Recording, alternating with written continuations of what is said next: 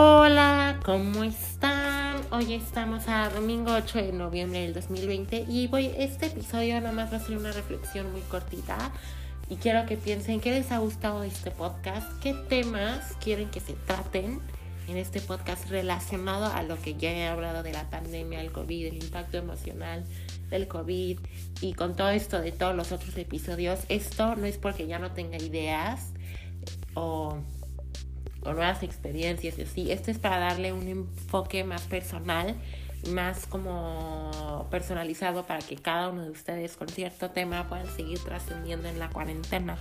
No sé si me explico, me encantaría oír sus opiniones y comentarios. Estoy abierto para cualquier cosa.